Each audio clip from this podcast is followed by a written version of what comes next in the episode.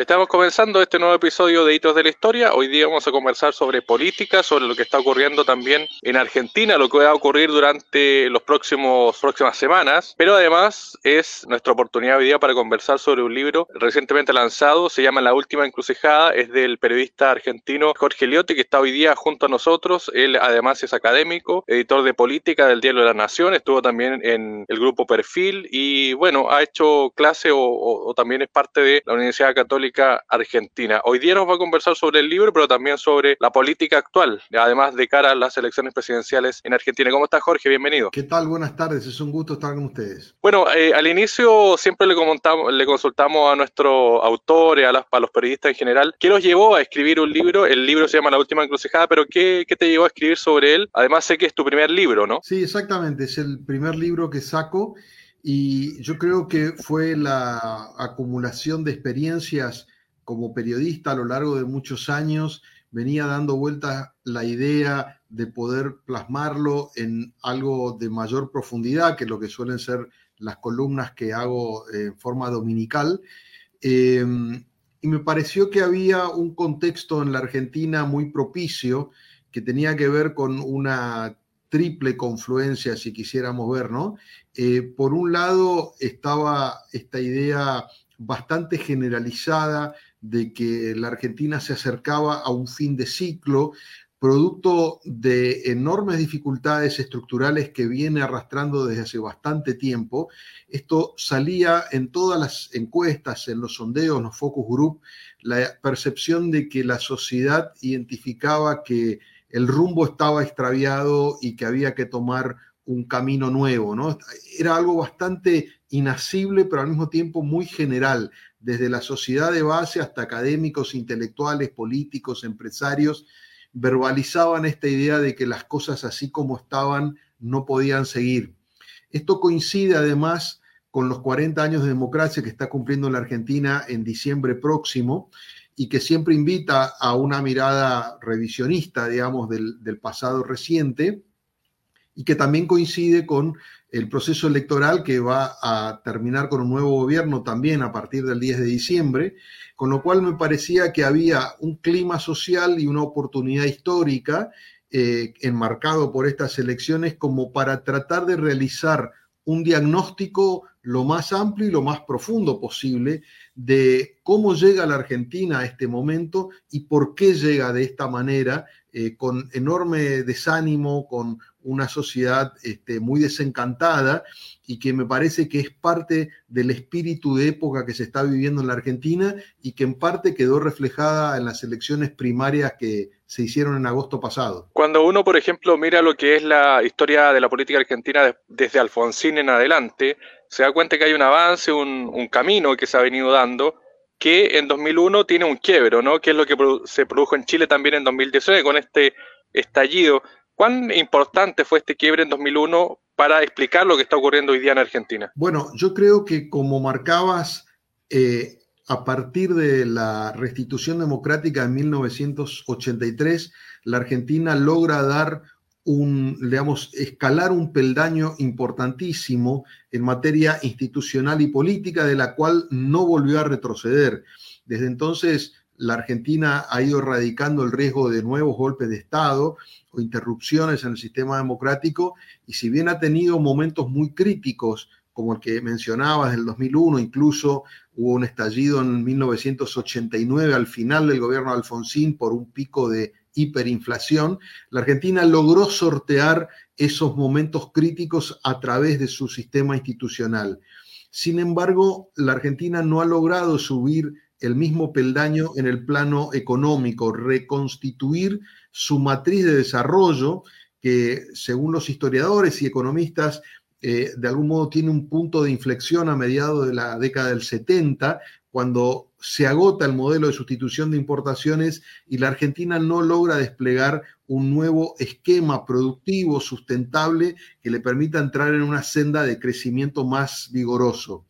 Esto fue parte de lo que eclosionó en la crisis del 2001, la más importante que ha tenido hasta ahora en los 40 años de democracia,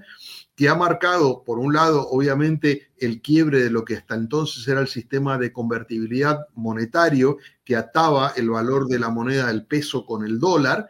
eh, pero al mismo tiempo produjo un efecto muy profundo en el plano político, que eso fue en gran medida posteriormente restituido, sobre todo con la llegada del kirchnerismo, pero también dejó una enorme herida social, y es ese plano social en el que desde mi punto de vista, y está reflejado en el libro, es el que ha producido una transformación que continúa hasta el día de hoy, y es una transformación en la fisonomía de la sociedad argentina, que desde entonces no ha podido bajar sus indicadores de pobreza del piso del 30 y hoy está pisando los 40 puntos de la población total del país. Es un número extremadamente alto, pero que a su vez, como se ha cristalizado, se ha vuelto estructural, es mucho más complejo y se ha transformado en una nueva realidad. Es decir, la famosa Argentina de una clase media ancha y de alguna manera homogénea, de la cual el país se sentía orgulloso, eso ya no es tan así. Hoy tiene una clase baja muy fuerte y una clase media baja que se ha ido consolidando muy fuertemente, con lo cual todavía los efectos de esa crisis perduran y a partir de entonces la Argentina no vuelve a tener un estallido de esas características, pero sí tiene un efecto de declinación muy fuerte, digamos, empieza a tener indicadores negativos tanto desde el punto de vista del crecimiento, como el punto de vista del PBI per cápita, en el plano social, en el plano educativo, y eso ha tenido un efecto verdaderamente adverso, lo cual hace que ahora tengamos una crisis, como yo la llamo, por declinación y no con la gente en la calle. Pero hay una acumulación de, yo te diría, de desencantos, pero también de impugnación al sistema político muy fuerte, que hasta ahora se canaliza dentro del sistema, pero que es una señal de advertencia que todavía está latente. Hablemos ahora del libro, em, La Última Encrucijada. ¿Es de hecho la última encrucijada o, o si gana, por ejemplo, no sé, ley hay nueva encrucijada, porque él eh, es una también una apuesta súper importante después de esto, estos periodos donde se va alternando el poder, por así decirlo. Eh, ley rompería con eso y es una encrucijada que, que se abre para la política argentina. Bueno, el concepto de la última encrucijada eh, tiene que ver con esta confluencia que marcaba al principio de percibir que la Argentina está llegando a un momento crucial de su historia y que tiene que ver con la acumulación de tres procesos que se dieron en forma simultánea y que yo creo que han llegado a un punto que no sabemos si es un punto de inflexión o es un punto de no retorno. El primer plano es el económico que mencionaba al principio. La Argentina no ha encontrado una nueva matriz de desarrollo, entonces ha venido de alguna manera, de acuerdo a cada gobierno, estableciendo eh, medidas parciales, modos de tratar de ir emparchando la realidad, y eso se ha agravado mucho porque en los últimos 12 años la Argentina quedó totalmente estancada, no ha crecido, y es el periodo más largo sin crecimiento desde la restitución democrática, con lo cual esa percepción de fracaso económico es muy nítida, es muy fuerte y yo creo que es el punto sobre el que se asientan los otros déficits. ¿no? El segundo proceso es este proceso de transformación social que se acentúa a partir de la crisis del 2001. Esta modificación por la cual ya hay una pobreza estructural enraizada a lo largo de más de 20 años, que ha generado nuevas dinámicas, que ha generado nuevas culturas, que genera nuevos modos de consumo, que ha obligado a las empresas a adaptarse en su sistema de producción para un mercado que ya es de menor costos.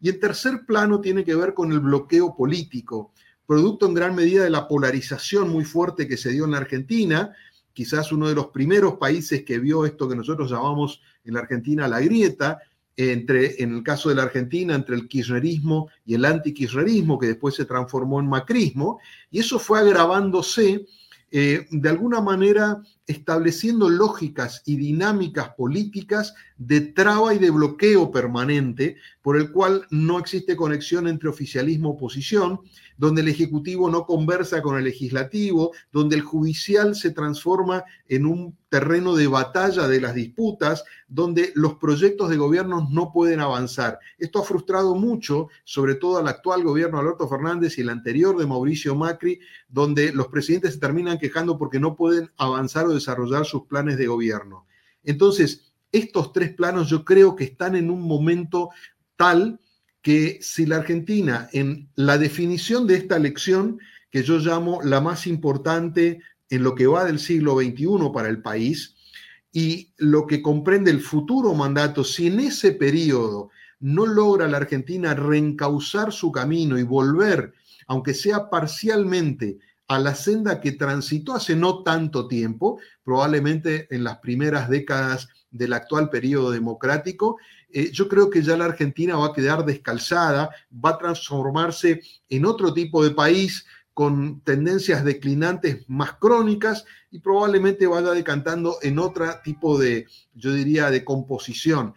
En la Argentina todavía prevalece una idea de tratar de decir, bueno, la Argentina tiene que volver a ser la que era. Yo creo que no hay muchas oportunidades más y que si eso no se restituye en el corto plazo, la Argentina va a ser definitivamente otro tipo de país. ¿Qué sucede con, la mirada que se tiene también de, del aporte económico? Argentina tiene una inflación muy alta, pero más que eso, la, la economía. Hay un impacto ahí tremendo. ¿Y cuánto influye eso en las decisiones y la encrucijada que tú planteas para los próximos años en la economía como pilar fundamental. Sin ninguna duda, por eso yo te mencionaba como el primer proceso que está de base de todo, de esta percepción de que la Argentina no está funcionando, es el plano económico, eh, inclusive porque si tenemos en cuenta la Argentina viene probando con distintos modelos, tanto gobiernos más de centro izquierda como gobiernos de centro derecha, distintos esquemas monetarios, algunos muy rígidos como la convertibilidad,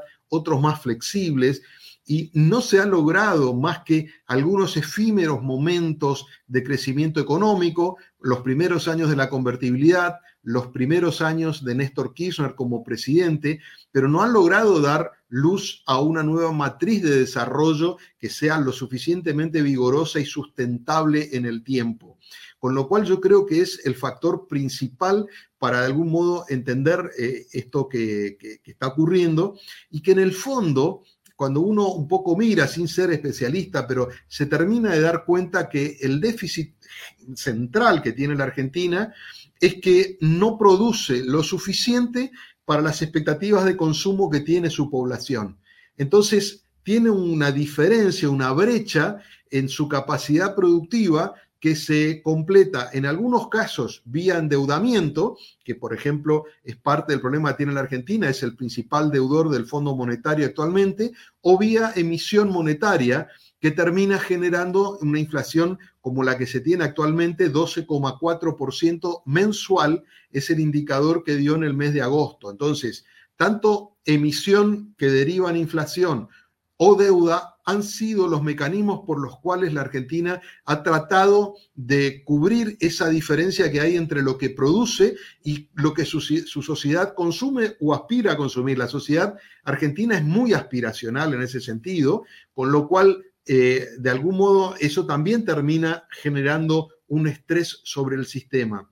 Y vuelvo un poco sobre una parte de tu pregunta que quedó inconclusa allí, ¿no? ¿Qué representa mi ley en este contexto? Yo creo que justamente lo que ocurrió en las elecciones primarias del 13 de agosto eh, tuvo que ver con la expresión de ese hartazgo y de esa impugnación a las dos principales coaliciones de gobierno, tanto la que gobierna actualmente en torno del peronismo como la anterior en torno del macrismo. Mi ley fue una expresión de ese desencanto y ese cansancio que hay también lo fue el altísimo nivel de abstención que hubo. Si bien en la Argentina el voto es obligatorio, eh, participaron 11 millones de votantes sobre un padrón electoral de 34 millones, es decir, casi un tercio no fue a votar. Y hubo un número más alto de voto en blanco y nulo de casi cinco puntos. Entonces, si uno mira todo eso en conjunto, lo que visualiza es una sociedad muy agotada, muy cansada, que ya está, si bien se expresa dentro del sistema, está ya en el borde del sistema. Y yo creo que mi ley representa en gran medida eso, una búsqueda ya mucho más extrema, más radicalizada, que la sociedad viene identificando que lo que se ha de alguna manera explorado hasta ahora no ha funcionado y está dispuesta a pagar el precio por algo que realmente no conoce y que es muy incierto. Estos dos bloques, ¿no es cierto? Em, ¿Cuál es el, rol fundamental ahí? Porque Argentina tiene una particularidad que también es la subsistencia, por así decirlo, del kirchnerismo, el peronismo, pero parece que no, están dando el ancho, por así decirlo, ya en, el gobierno de Cristina, también con em, eh, ahora el actual gobierno. Em, ¿Qué crees que pasó? ¿Fue finalmente un, impacto? O sea, como tú lo dices, un tema de, de, hartargo, de, aburrirse de, lo mismo? ¿O hay también un, cambio? Porque el peronismo también es una fuerza política muy importante en Argentina que tiene una trayectoria y una potencia y una, un arraigo también muy profundo, ¿no? Sin ninguna duda, y como consecuencia de la crisis del 2001, que surge esta vertiente kirchnerista dentro del peronismo y la hegemoniza en los últimos 20 años, el peronismo fue kirchnerista, ¿no? El peronismo hay distintas expresiones con miradas contrapuestas, bueno, el kirchnerismo ha dominado y ha tenido una primera etapa virtuosa, que fue la etapa de Néstor Kirchner en los primeros cuatro años, 2003-2007, donde la Argentina eh, logró un reordenamiento después de la crisis del 2001, un rebote económico muy fuerte y un gran aprovechamiento del precio de los commodities a nivel global que apuntaló sobre todo su sector agroexportador, ¿no? Valores de la soja en 600 o 700 dólares la tonelada. Eso generó un impulso y un crecimiento muy fuerte.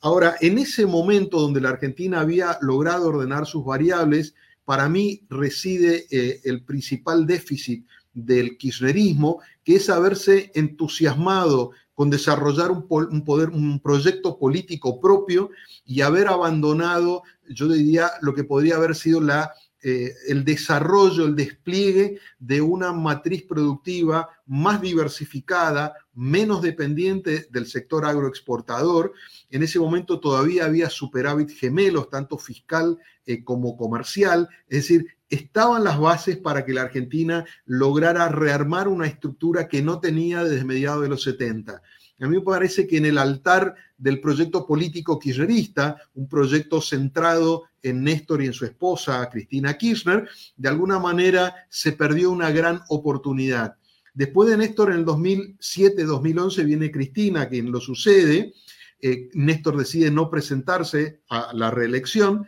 Cristina toma una parte de ese impulso inicial, pero ya empieza a tener problemas cuando estalla la crisis de Lehman Brothers eh, y eso tiene un efecto sobre la Argentina un poco tardío, año 2009 2011 es la reelección de Cristina, la Argentina tiene un rebote post crisis Lehman Brothers y es el último año de crecimiento real. Ya el segundo mandato de Cristina, 2011-2015, es económicamente muy negativo. La Argentina no crece y ella mantiene un espíritu distribucionista eh, tratando de lograr recursos a partir de estatizaciones, digamos, eh, logra la estatización del sistema previsional, estatiza IPF, estatiza aerolíneas, o sea, va avanzando, pero sin poder generar la cantidad de recursos para expandir el Producto Bruto. Entonces, ahí empieza el estancamiento económico, con Mauricio Macri en esa idea de cambio y de contraposición después de 12 años de kirchnerismo, Macri no logra asentar su modelo económico, que era bastante diferente del kirchnerista, eh, tropieza, digamos, aplica una política gradualista que de alguna manera genera mucha expectativa, pero después se va diluyendo, termina con una corrida a cambiar y tiene que recurrir en 2018 al Fondo Monetario, una deuda gigantesca, a partir de entonces ya la economía argentina y su gobierno empieza a encallar. Y el actual gobierno arranca con la pandemia, pero después nunca tampoco logra tener un eh, espíritu productivista realmente fuerte. Entonces, está claro que el kirchnerismo fue perdiendo atractivo porque lo que había sido el impulso inicial, que era la, eh, de alguna manera generar un proceso de recuperación económica que generó empleo, que redujo los planes sociales, o sea, eso que pareció una ilusión inicial de darle sustentabilidad económica a la Argentina, como para poder lograr este otro déficit que yo marcaba al principio, que todavía la democracia no logra hacerlo, bueno, terminó extraviado con su proyecto político y en términos económicos fragilizándose mucho. Hoy el kirchnerismo está lejos de ser lo que fue en su momento. De hecho, no pudo poner ni un candidato propio. El candidato del oficialismo es un candidato Sergio Massa, el ministro de Economía, que no es kirchnerista, tiene una alianza, pero no viene de allí. Y yo creo que ha quedado acotado a ser una fuerza intensa, pero minoritaria dentro del peronismo, ¿no? Y yo creo que en parte tiene que ver con no haber podido resolver exitosamente la ecuación económica. Por último, Jorge, te pido algo que quizás puede ser ciencia ficción o puede ser solamente eh, una conversación, pero ¿qué crees que va a pasar con eh, si es que hay un, cambio de poder o un cambio en, en, el gobierno? Porque eso genera también cambio en la sociedad. Es decir, en Argentina, más que en otros países, los cambios siempre traen aparejados a veces em, temas más radicales o cambios en la economía, es decir, proyectos que son mucho más profundos que los que se ven en, otros países de Latinoamérica. ¿Qué crees que, lo, podría pasar de aquí a fin de año? ¿Y cuál es tu, tu mirada, por así decirlo, de lo que debería ser Argentina eh, en, políticamente o económicamente para que la situación mejore o por lo menos eh, cambie positivamente. Bueno, esta elección que está todavía en curso, se hicieron las primarias, las generales son el 22 de octubre y eventualmente habría segunda vuelta en noviembre, eh, está marcado por la demanda de cambio como concepto absoluto, digamos, prácticamente el 80% en la mayoría de las encuestas en, en el vector dominante de cualquier elección entre continuidad y cambio acá es cambio absoluto. Con lo cual, de los tres candidatos con mayores chances, ordeno un poco para los que no están tan al tanto, uno es Sergio Mazza, que es ministro de Economía, o sea, es el oficialismo, es el peronismo. Está Patricia Bullrich, que es la representante de Juntos por el Cambio, la coalición que en algún momento encabezó Macri y que tiene a Macri como principal referente y la novedad por derecha, extrema derecha de Javier Milei, un líder libertario que tuvo un ascenso meteórico que prácticamente en dos años se transformó en sensación y que ganó la elección de las PASO. Tanto Bullrich como Milei están hablando de un cambio muy profundo. Milei ya te diría casi disruptivo, ¿no? Porque propone ideas muy, muy extremas como dolarizar completamente la economía, como intervenir y eliminar el Banco Central Patricia Bullrich tiene una agenda de cambio fuerte, pero yo diría más, eh, más clásica, más dentro de los parámetros normales. Y Sergio Massa no ha dicho mucho lo que va a hacer porque en el fondo lidia con ser responsable de la actual situación económica, entonces le cuesta mucho prometer cosas porque inmediatamente viene la pregunta, bueno, ¿por qué no se hace ahora, no? Entonces, yo creo que está claro que la sociedad está demandando Em, yo diría, medidas y acciones mucho más asertivas que históricamente, porque percibe, y esto por eso yo creo que es un momento crucial, que el problema no es de este gobierno actual o del anterior, sino es la primera vez que la mayoría de la sociedad entiende que hay algo más grande, más profundo, que es estructural, que es el sistema económico, social y político de la Argentina no está funcionando bien. Yo creo que para el próximo gobierno va a ser absolutamente imprescindible que quien sea que gane de estos tres candidatos entienda que no puede ser un mero administrador más de esta idea declinante de una Argentina que no logra salir adelante. Me parece que hay mucha presión, mucha demanda acumulada, sobre todo desde el punto de vista social, y que lo que se va a requerir es de un tipo de liderazgo yo te diría cualitativamente superior, de una densidad mucho mayor, que convoque primero a la dirigencia política, empresarial, sindical, que, e, y que conecte, reconecte con la sociedad para explicarle qué es lo que viene, para que entienda que va a haber que hacer muchos sacrificios, pero que va a tener que ofrecer beneficios a cambio, si no la sociedad no va a estar dispuesta a hacer, digamos, a pagar los costos de lo que viene. Es decir, requiere de alguien con enormes habilidades para ejercer en un momento que para mí es crítico y crucial en la Argentina. Lo marco con mucho énfasis porque es la primera vez que yo veo, siempre había alternativas, yo diría, más o menos dentro del esquema. Me parece que ahora ya no alcanza que quien asuma el gobierno a partir del 10 de diciembre necesita hacer algo de otra altura y otra estatura. Si no, me da la impresión de que en poco tiempo se va a encontrar con esas demandas sociales insatisfechas durante muchos años nuevamente enfrente y en todo caso habrá que ver cómo es esa resolución, porque hasta ahora, como marcaba, la sociedad viene actuando dentro del sistema, pero ya está en el borde. Hay que ver qué viene después. Muy bien, Jorge Leotti es periodista, editor de política del diario La Nación y, bueno, además académico de la Universidad Católica Argentina. Jorge, muchas gracias por el tiempo y vamos a estar atentos también a lo que ocurra de aquí a fin de año porque sí o sí van a haber cambios eh, y también, bueno, vamos a ver cómo va a estar el tema de la participación que tú lo decías, ha sido bastante complicada, es decir, en 11 millones de más de 30 no, no es menor. Sin duda, ah, por eso hay expectativas de cuánto puede cambiar el, cuadro electoral en las generales del 22 de octubre. Yo creo en general se incorporan eh, una masa de votantes de por lo menos entre 3 y 4 millones más que no votan en las primarias y votan en las generales. Hay que ver cómo se distribuyen esos nuevos votantes si efectivamente ocurre. Y también cuál es el nivel de, yo diría, de mudanza de votos, ¿no? Porque en las primarias tanto eh, dentro del oficialismo, pero especialmente en, el, Juntos por el Cambio, hubo competencia interna, es decir, hubo candidatos que quedaron afuera. Entonces hay que ver si esos votos van al candidato que ganó. Por ejemplo, en el caso de Juntos por el Cambio, Patricia Bullrich le ganó una interna bastante intensa al alcalde de Buenos Aires, Horacio Rodríguez Larreta. Entonces hay que ver si esos votos van a Bullrich, los de Larreta, o se distribuyen para Milei. O sea, cómo se produce la mudanza de votos.